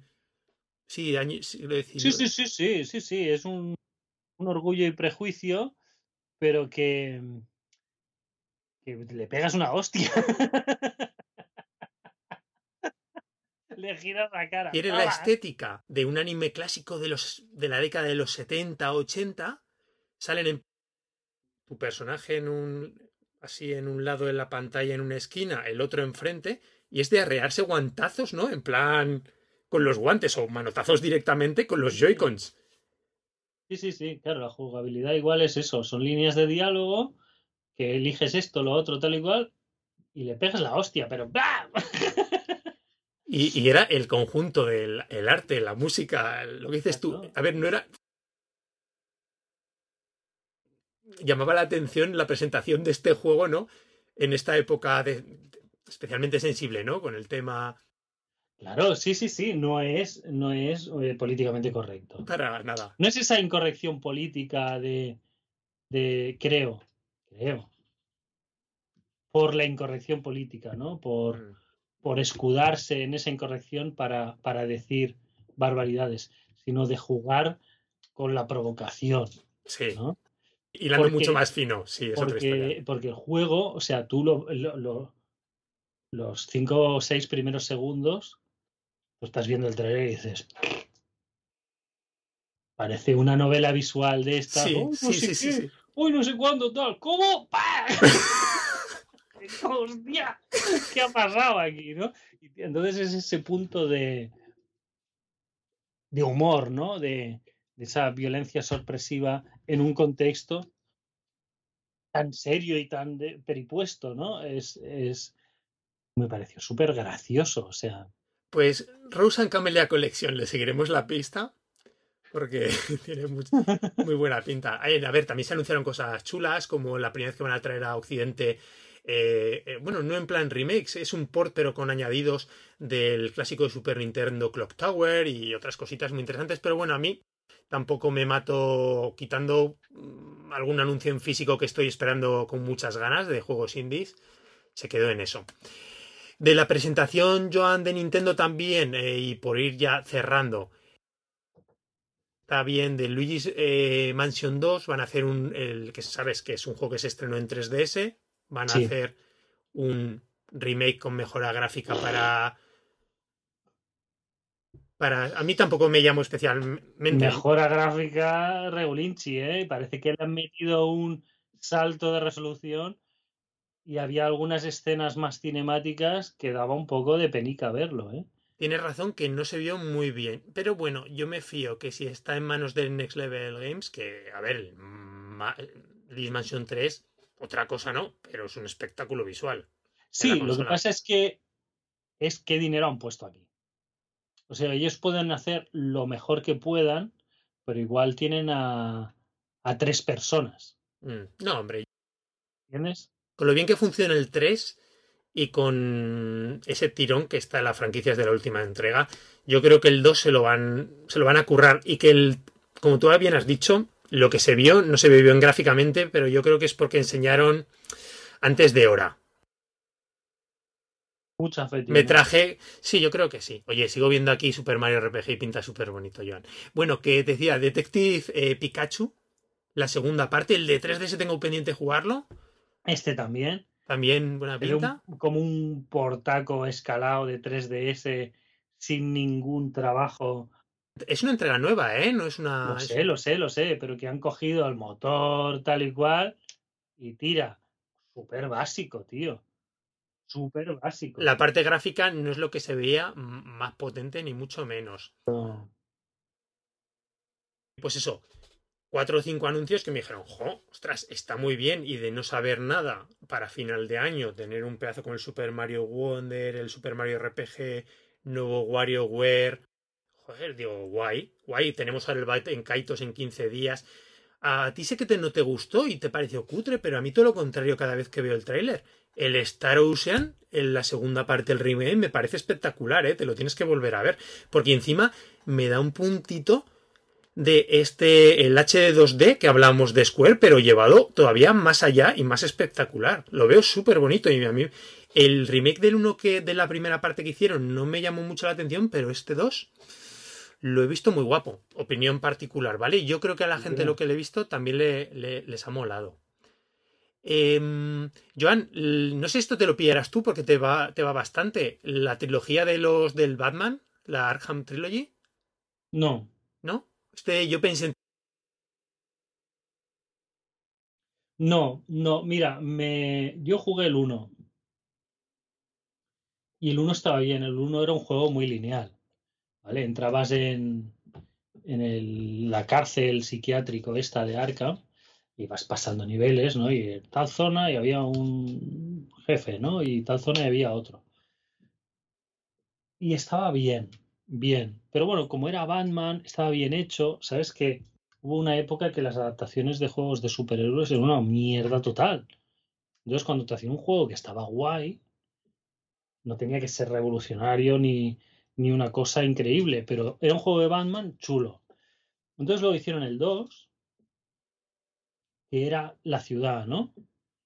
Y estaba, ese me gustó bastante, me gustó bastante, porque ibas todo el rato por los tejados y, planeabas y tirabas el cable aquel que dispara Batman y se enganchaba y, y salía volando por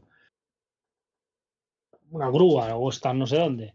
Y vas haciendo misioncitas y peleas, pero como era muy de peleas, más que de rol de misiones, Hmm, más beaten up, ¿no? Sí, un poco zonas de hay unos malos aquí y tal. Y luego con las, las escenas más de, de ir oculto en las sombras y romper las bombillas para ir escondido. Era gracioso. Y luego jugué el 3 y era. Ah, pues te jugaste los tres, no solo el primero, claro. Bueno, el 3 no lo jugué, jugué unas cuantas horas. Es una mierda. Nah, ya está. Pero son juegos que los jugué en su día, mm, me gustaron más o menos, ¿no? Esta entrega más, esta menos, pero que no. Ya, que tampoco te emocionan ni mucho menos. No, no, no, no es eso de, oh, qué guay, sí. No. Lo que te decía antes, Rafa, yo puedo volver a los Assassin's Creed de, de ¿sabes? De, de, de Italia. Y voy a volver las veces que haga falta, me encantan, me parecen maravillosos esos juegos. Y pasan 15 eh, años y me los pongo y joder, encantado. y ya está, no, no más, no más, no, no, no voy a volver a muchos juegos más. Y estos son parte de ellos. Pues lo juegas, están bien y hasta ahí. Pues a ver, ya digo, hubo parte de la Direct, pues unos cuantos anuncios más. A lo mejor, fíjate, fue en el mundo de lo poquito indie, o de no hubo demasiado indie, el, este fenómeno que yo no lo termino de ver. Mira que, que mira, el tráiler es un tipo de jugabilidad que me gusta, pero el Vampire Survivors, que ha sido un... Ya, sí, es un bombazo, no me llama nada. No. Lo, veo los trailers, veo las capturas, porque eso es un shooter de supervivencia con doble stick, que a mí me molan, que juega a grandes clásicos. Y, es que no lo veo, lo veo horroroso, lo veo, no, le veo gracias a la jugabilidad. También es verdad que es un juego que ha salido muy baratito, lo cual es verdad que cuando salen estos bombazos y te cuesta 5 euros, te lanzas ¿no? más fácilmente en la ISOP y tal. Creo que no valía mucho, vaya, no sé el precio exacto. Pero no, no, no, no, no le termino de ver la gracia. De todas formas, otro día ahora ya estamos sin tiempo porque han salido cositas interesantes este verano en la ISOP que siguen saliendo, se van perdiendo. ¿eh? Es que es una pasada la consola. ¿eh? Tiene tantos lanzamientos súper chulos que se nos pierden a nosotros. Yo, para mí, es una consola que porque después todos somos muy esclavos de la actualidad. Pero que tiene tantas, tantos juegos por descubrir, de los que algunos los oyes, los tienes, los metes en, en, los 200 que tenemos en nuestra lista de deseos pendientes, y dices, algún día los jugaré, porque te llega el momento, te apetece, yo que soy más pesadito consigo la edición física, lo que sea, me da igual. Pero es que aparte así, hay otros 100 o 200 o no sé cuántos que ni te das cuenta, porque a lo mejor un día navegando en la ISO pasas, y eso que lo repasamos continuamente, pero tampoco le prestar mucha atención y después son verdaderas joyas a descubrir. Claro, a mí, que por ejemplo tú estás muy al tanto y, siempre eres tú que me habla de juegos que no conozco, porque estás muy, muy al día y, y tal. A mí me hizo mucha ilusión eh, hablarte de Signalis. ¿Sabes que Sí, sí, es verdad, porque no lo tenía controlado, tienes toda la razón. Es como, ¿cómo qué juego es este, no? Y digo, hostia, pues está guay este juego, ¿no? Porque lo pillas, porque hablan de él no sé quién en no sé dónde, pero no lo has visto en, en webs o en sitios, ¿no? Simplemente alguien lo, lo dice. Si en ese momento te da por coger el móvil y, y decir qué juego es este y ponerlo y te llama la atención, lo tienes. Si lo dejas pasar, ya se te olvida y nunca más se supo, ¿no? Y, es así, sí que es verdad, ¿eh? La de cantidad de juegos que se nos habrán pasado. Sí, y después, pues eso, porque a lo mejor, bueno, fíjate, y Signalis aún tuvo bastante, tuvo muy buena repercusión crítica, pero después hay de esos juegos pequeñitos que a lo mejor hay, a ver, también hay mucho medio pequeño hoy que, vamos, que le por yo creo a veces por un poquito afán de notoriedad porque tampoco tienen mucho más que tocar pues eh, son bastante tibios con juegos pues juegan a todo e incluso cosas bastante chusteras les dan cierta relevancia que no se merecen pero también hay a veces gente que te descubre joyitas o cosas que tienen muy buena pinta y que no les darías oportunidad porque se pasa sí. de hecho hay uno que va a salir creo que salió ayer que vi una de en Go Nintendo, que no suelo leer mucho los análisis que hacen de juegos, pero hacían una previa y análisis que habían jugado de un que se llama Curse Crackers, que ya había visto trailers, eso, y tiene una pinta, es más de mi estilo, ¿eh, Joan? Es una especie de plataformas con estética Game Boy Color, pero muy chulo, muy currado, y le quiero echar un ojo porque tiene pinta de esas cosas que se pasan, de juego currado y bueno y lo ponen por las nubes, pero por las nubes, no en plan de decir, no, que está bien. eso. Guay. Que a lo mejor después nos para tanto, no sé. Oye, último juego de la Direct, que se me olvidáis, sí que me mola un montón. Este de este no te vas a acordar. Se llamaba, eh, ¿cómo se llamaba? Penny's Big Breakaway. Que era un juego en tres dimensiones con una chica con un yo-yo. Súper chulísimo. Este le quiero seguir la pista. Si quieres igual que la pista, que el único juego que no salió en. Bueno, único no, hubo más. Pero que salió en la Nintendo japonesa y que no salió en las occidentales, fue uno como de. Una especie de Goemon nuevo. Goemon, no sé si te acuerdas que es un personaje tradicional japonés que es de una franquicia clásica de Super Nintendo, en, Nintendo, bueno, y en NES, Nintendo, Super Nintendo, sobre todo que tuvo un montón, varias entregas, Nintendo 64, en Europa es que no sé si realmente lo han llegado a lanzar dos veces, y lo hace además este caso tenía pintaza el tráiler japonés porque eh, lo hacen gente de Good Feel. ¿Te acuerdas? Los del Kirby Epic Jar, etcétera. Sí. Tantos juegos que ha hecho Good Feel. El último hicieron el Yoshi, el Yoshi de cartón también ellos. Vale. Puede ser, ¿verdad? Y el, Creo que sí. Sí, y el Wario Land Shake It, que lo hemos nombrado antes, el de Wii. Eh, pues lo han hecho ellos, que ellos aparte es, es, un estudio que, si no recuerdo mal, lo formaron, es gente de Konami. Y los de Konami fueron los que hacían los Goemon. Vale. Y se ha visto, por ahora solo está anunciado en Japón. Es una, pin es una pena, pero es, tiene una pintaza. Yo espero de esa que sea de esas cosas que termine animándose a localizar Nintendo o alguna editora. Porque van enseñando. Cada vez, cada vez más ¿eh? se editan casi todo ya. Es cada vez más raro que haya juegos que se queden solo en un territorio. Sí, sí, por eso. Y sería una pena. Tiene muy buena pinta. Parece un sucesor espiritual con moderno, ¿no? Porque los gráficos, estilo, se ve juego curradísimo, no se ve un juego de segunda, se ve un juego de perfectamente que te lo publica First Party, no como la cosa esta que ha publicado Nintendo esta de Five Farm, ¿la has visto? Que están últimamente una no. cosa bastante insípida de granjas, otro más de granjas, también hubo varios de, de granjas en la Direct. Ya, las granjas. Tío. Pero es brutal lo de las granjas. Pero en sí, a mí ya digo, por este, que no me acordaba del Penny Space Baker, tiene muy buena pinta. Además, juegos de acción chulos de 3D, plataformas 3D, Sí. que no vemos tantos últimamente. Y en la consola hay unos cuantos, pero tampoco es un género que. que abunde. Especialmente. Bueno, también hay mucho indie con esto, ¿no? Y, y, y hubo una moda muy grande, ahora ya baja un poco el suflé. Pero bueno. Que no hay muchos, vaya. Pues bueno, digo, a mí buen sabor, no la maravillosa, pero al final dices, ostras, cuando decía, tienes muchos juegos que te molan mucho o que te han dado una pintaza, sí. aunque el resto de la presentación, pues, en fin, estuvo muy guay. Joan, eh, por terminar, nos hemos alargado un montón, pero eh, el, casi el montón de juegos, porque yo lo que hemos dicho, bueno, el otro día empezamos a hablar después de verano, que no hablamos en un montón de tiempo. Terminamos, más que hablando de juegos, terminamos media hora hablando de libros y de cómics, ¿no? Porque mm. lo curioso decíamos que en verano hemos, estamos con más disposición mental. Sí, no hemos jugado tanto como otros años, ¿no? No, no. Y ha sido mucho más lectura, pero totalmente, ¿eh? De calle. Y ha sido lo que decías tú, al recuperar la normalidad, cuando estoy ahora como metiendo el pie en el acelerador. Y, y, con los juegos.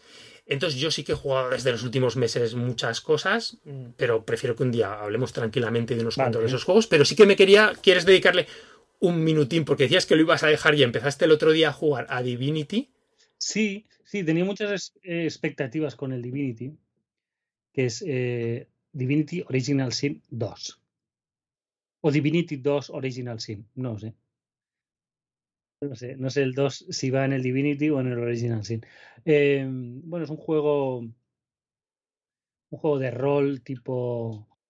tipo a la antigua, ¿no? Eh, de estos con la vista superior. Son las dos vistas, ¿eh? Tiene vista cenital y vista. ¿Cómo se llama la otra? La top-down, ¿quieres decir? Sí, sí, sí. Tiene las dos cenital, vistas. cenital cenital y, isométrica. Eh, tipo, bueno, pues eh, los Baldur's Gate, los, ¿no? Estos juegos antiguos de. A la gente más moderna le podemos decir como el Pillars of Eternity. Un Pillars of Eternity, exacto, ¿vale? Con un grupo de cuatro, con poderes, tal. Eh, Pillars of Eternity, no sé si, si recordarás, hablamos de él creo con Matías, ¿verdad? Sí. Que él lo había jugado en PC, le había gustado mucho. Y para mí fue indescifrable ese juego. O sea, uf, no entendía nada, no sabía de qué me hablaban, no entendía las mecánicas, las subidas de nivel, los menús. No, nada, nada. Este sí, este es eh, más legible, más usable. Se han pensado una interfaz para consola que funciona, aunque tenga esas un poco, no es lo más ágil del mundo, ¿no? Pero que puedes entrar en una habitación donde hay 15.000 objetos y seleccionar el objeto que tú quieres en concreto, sin tener que estar moviendo al personaje dando vueltas delante de una mesa, entre una mesa, un armario y un cofre. y estás ahí, quiero esto, ¿por qué no se señala? Bueno, pues tiene una manera de hacer un, pa, un barrido de, de todas las cosas y coger lo que tú quieres o resaltar una zona, se va abriendo un cerco alrededor del personaje y entonces te sale un menú con todo lo que hay ahí dentro.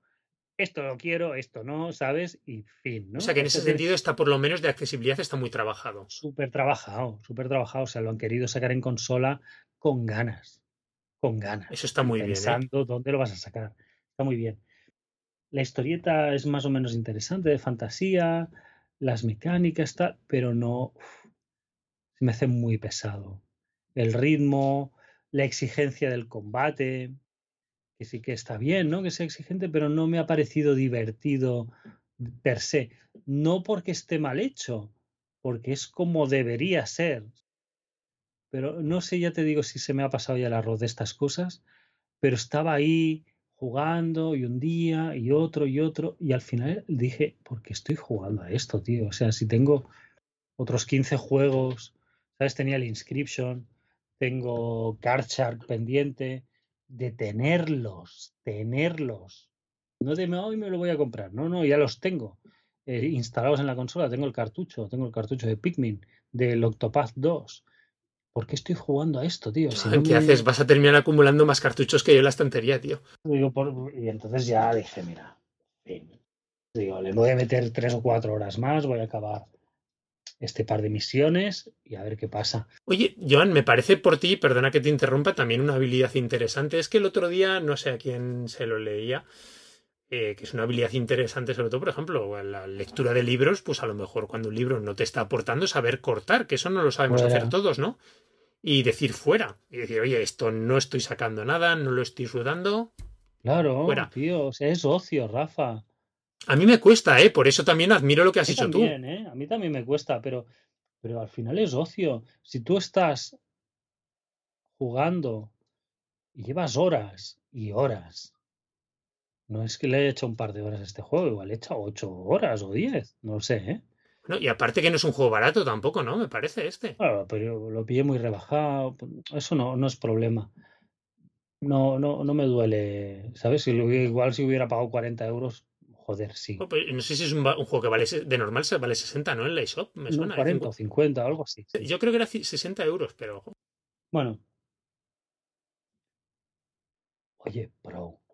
O sea, basta, basta. Si, si estás ahí, ya has visto cómo funciona, cómo va, cuál es el ritmo, cuál es y no te está encajando, basta, tío, que hay muchas cosas y los ratitos que tenemos, que no son tantos, hay que disfrutarlos, tío. En eso te doy totalmente la razón. Disfrutarlo, no te vas a torturar por el hecho de decir, no, es que sí que lo he jugado hasta el final y no me gusta. Oye, no me gusta ya.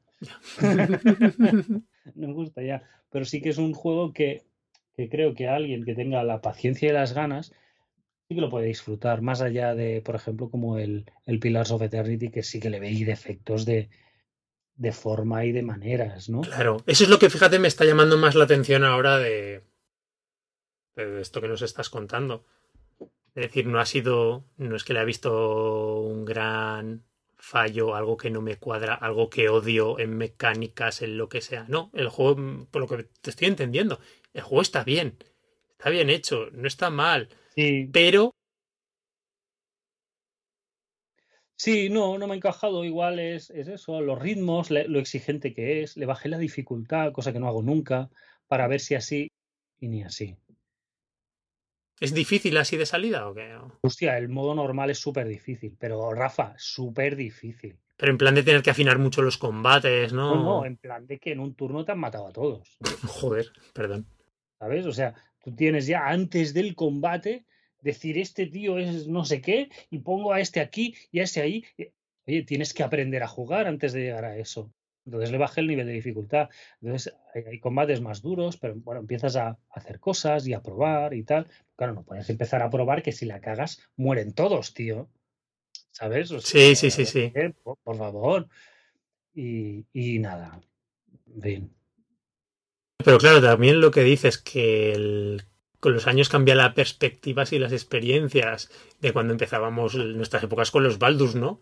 Que en aquellos años que tendríamos 15, 16, hoy mucho tiempo y era la novedad y era tal. Ahora ya, en fin, yo ya sé lo que me va a venir a partir de ahora con este juego y no me. No, pero bueno. No te ha motivado. Es decir, que no está mal, pero no. Veo que tampoco es una crítica decir a nadie, ¿no? Porque el juego en sí no, está. No, no, no, no, pero. O sea, es eso. Creo que si se tienen ganas y se tal, este está bien. Está bien. Funciona y está bien hecho y está bien pensado. Es visualmente es muy chulo. Muy bien todo. Muy bien, pero no, yo no estoy para esto ya. Esta Mosca yo tenía ganas de pillarlo algún día y jugarlo, porque es, es un género que nos ha molado a los dos un montón. apetece? Adelante, ¿eh? de verdad. Está bien. Yo creo que le doy una oportunidad a ver si me engancha. Casi lo único que más miedo me da en este tipo de juegos también es el tema de la duración, ¿no? porque supongo que será un juego. Hombre, yo no he salido de la primera zona y habré metido 8 o 10 horas. Ya, eso es la primera zona, con lo cual que será la más pequeña y. No sé. Oye, Joan, pues oye, ha sido un gustazo reencontrarnos tras el verano. A ver si podemos ahora coger la marcha. Sí, porque hay algunos juegos de los que podemos hablar, sí. Sí, y todo lo que se viene. Yo esos tres principales los tengo reservados. Ya no sé qué más jugaré. Y ya a ver si el próximo programa nos traemos invitado nuevo, que ya hay, llegan, ¿vale? Sí, para completar lo que, lo que hayamos jugado nosotros. Exactamente, eso vamos a hacer. Pues oye, Joan, si te parece, recordamos a nuestros oyentes que tenemos página web que es nintendbit.com que el podcast está disponible a través de nuestra propia página o en las diferentes plataformas de podcast de audio como son Apple, Evox y Spotify que si alguien se quiere poner en contacto con nosotros, tenemos correo electrónico que es contacto arroba y que estamos en Twitter, ahora X, ¿no? Como Nintendbit. Yo en redes sociales también en X estoy como GhostDXC. Y poco más que contaros. Joan, eso, nos citamos al próximo programa. Va a ser un final de año emocionante en juegos, con los rumores de la nueva consola ya te digo, que también se espera con ganas, ¿no? No será, no, cambia la perspectiva, no era esa necesidad que teníamos con Wii U de cambio, porque no, la no era esa hambre, sí. Exactamente. Pero siempre hace ilusión con que nos puede sorprender Nintendo y esa curiosidad. Vamos a ver. Muy bien, Joan, pues un abrazo fuerte. Venga, Rafa. Hasta el próximo programa. Hasta luego.